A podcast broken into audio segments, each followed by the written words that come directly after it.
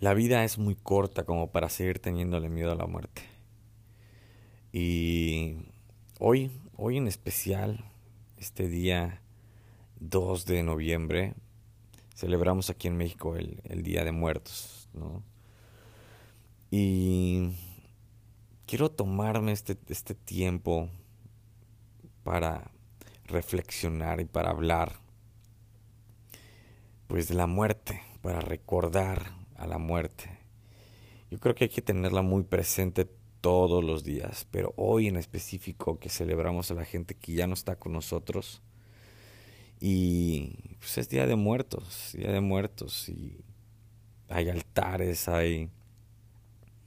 Eh, eh, aquí en Yucatán se le llama el famoso Hanal Pichán, eh, Día de los Fieles Difuntos, Día de Muertos, y pues es un día donde hay eh, representativos a la muerte, calaveras, catrinas, flores de cempasúchil que, que es como que una iluminación o un pasaje de regreso a las almas que están en el otro lado, Y así un sinfín de historias que, que, que nos traen de recuerdo este día. Este día, en lo especial a mí me gusta mucho, lo disfruto desde Halloween, que es una...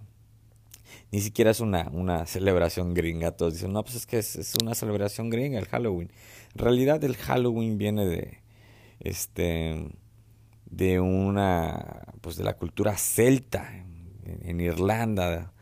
Y, y, no voy a profundizar mucho ese tema, pero pues es como para sacar ese paradigma de que, que es una, es una, es una, pues una tradición gringa cuando en realidad viene de los celtas en Irlanda, en, el lado de Europa, ¿no? Y, y realmente era para, para eh, pasar desapercibido con la, los espíritus o las almas que, vienen que venían del más allá, de, de, la muerte, ¿no? Del lado de la muerte. Entonces, pues la gente se disfrazaba como para pasar desapercibido pues, y, dar a entender que todos somos iguales. Todos estamos en el mismo plano porque las almas vienen a, visitarnos y así pues, yo creo que eh, se ha sacado de contexto mucho el tema de Halloween y, pues a mí me encanta celebrar Halloween y me, encanta el Día de Muertos. No soy ni nacionalista ni ni nada. Yo disfruto de todas las, las, este, las tradiciones y costumbres de todos lados. Si me gusta, yo lo hago. Y, bueno, no me estoy, me estoy desviando un poco. Entonces, como, como te platicaba, hoy es un día muy importante para recordar amorosamente la muerte. Para vivir intensamente la vida en el presente. Y aquí en México mucha gente le tiene miedo a la muerte, le tiene miedo a la... A, cuando ve algún altar de... Eh, en vez de tener un altar y tener una pues una cruz o, o, a Jesucristo en la cruz o, a santos o rosarios o temas religiosos eh, católicos o sí religiosos, ¿no? En vez de eso tienen a la Santa Muerte la gente se, se, espanta, se asusta o juzga de pues de gente mala a los que tienen un altar a la Santa Muerte. Cuando yo creo que lo bueno y lo malo precisamente viene de la religión, del pecador, el que hizo algo malo, entonces es pecado hay que hacer cosas buenas, ¿no? Entonces, esa parte de juzgar lo bueno y lo malo viene de la religión. Entonces, yo creo que he cambiado totalmente mis creencias. En algún punto eh, cuestioné mi religión. Yo no tengo ninguna religión, no, me considero una persona muy espiritual. Y, y he trabajado muchísimo estos últimos años, muchísimo, muchísimo a, nivel interno y a nivel de tener presente que pronto en algún momento nos vamos a morir. Todos nos vamos a morir. Eso es, es el, el objetivo o el final que todo mundo comparte. Compartimos ese objetivo. Todos nos vamos a morir en cualquier momento. Puede que alguien diagnosticado con cáncer terminal, que puede que tenga los días contados o o le han dicho que tiene seis meses de vida o dos meses de vida, pero tarda un año, dos años y aún sigue vivo y no muere. Y tú, sano, eh, en la bicicleta y súper deportivo y, y, enérgico y lleno de vida, de la nada te accidentas y pierdes la vida. Entonces, esa incertidumbre de no saber cuándo te vas a morir debería eh, hacernos tener la certeza de vivir la vida intensamente todos los días con total conciencia, con mucho amor. Y por eso me tomé la, pues, la libertad de, hablar de este tema, porque no mucha gente se prepara para la muerte, no mucha gente se prepara para la muerte de un ser querido, la muerte de, la, de tu pareja, la muerte de un amigo, la muerte de algún familiar, de tus papás, de los abuelos. Y yo lo he hecho muy consciente, un trabajo interno, y creo que la práctica que yo recomendaría, y es la que la mayoría de, de pues de, sí, de, la gente budista, de, en la India, o sea, es una práctica ancestral, que es una práctica y es un preparativo para la muerte, es la meditación. La meditación te hace trabajar la conciencia, te, te, hace eh, vivir el presente, eh, contemplar la muerte y contemplar tu vida desde otra, otra perspectiva.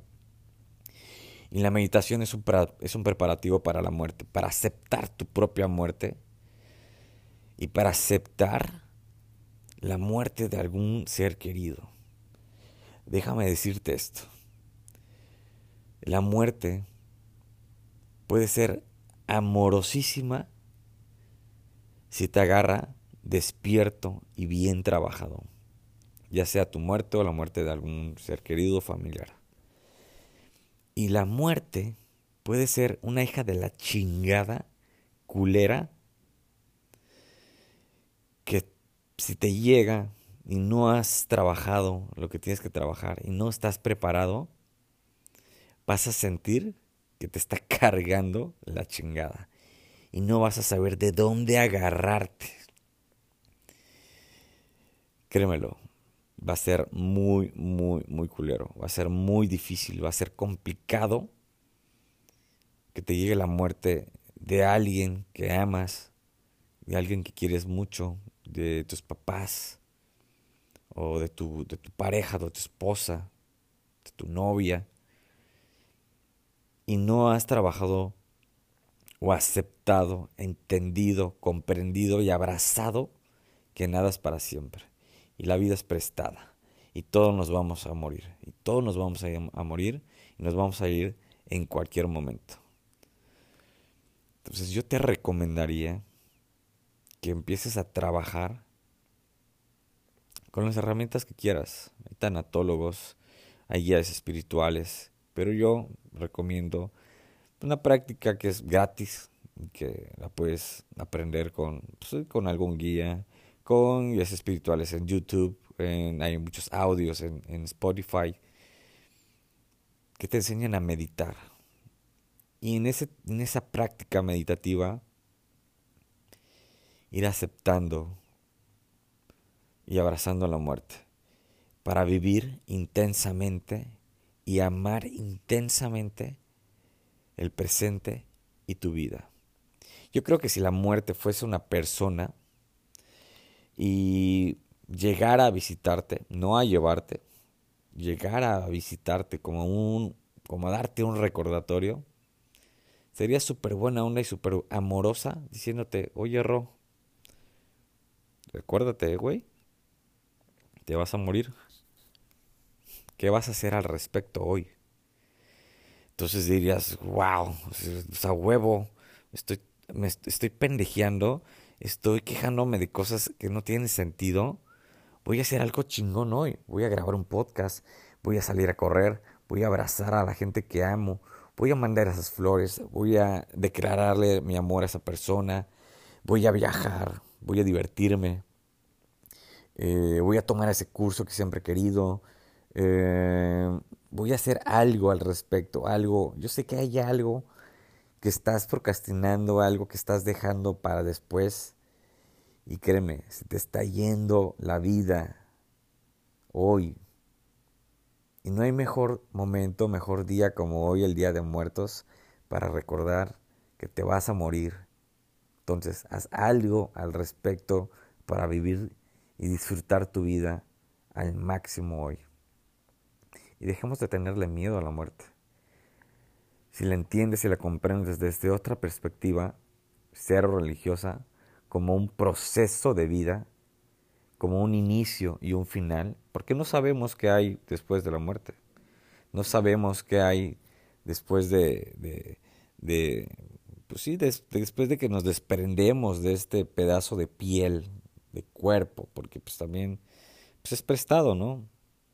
De repente, eh, yo siempre he dicho que la vida es un constante proceso de desapego de todo, que va a llegar el momento en el que te vas a, o nos vamos, y me voy a tener que desapegar hasta de mi propio cuerpo, porque somos conciencia, entonces tu cuerpo lo van a desechar, esta funda que estamos cargando y que hay que cuidar todos los días, esta funda que es nuestra piel, nuestro cuerpo, lo van a desechar en algún momento y lo van a enterrar y se va a podrir y valió madres. Entonces hay que trabajar en ese desapego porque en algún punto nos vamos a tener que desapegar hasta de, hasta este, hasta perdón, hasta de nuestro propio cuerpo. Y hay que desapegarse y entender que eh, en algún momento nuestros papás cada vez están haciendo más viejitos, nuestros abuelos, y pues se van a ir, se van a morir. Entonces, si no quieres que te agarre desprevenida la muerte, trabájate a ti mismo, ámate a ti mismo, ama a tu familia, ama a esa gente que, que tienes cerca de ti. Y, y aprecia el momento presente, aprecia la vida, para que cuando te llegue de imprevisto una pérdida, el duelo sea consciente y el duelo sea desde un amor y conciencia diferente. A que te llegue de golpe y sientas un caos tremendo que te, te rompe el corazón, que, no sé, ese, ese llanto que te deja sin aliento, que sientes mucho dolor, que sientes mucho sufrimiento. Puede ser diferente si cambias de perspectiva en la manera de ver la muerte.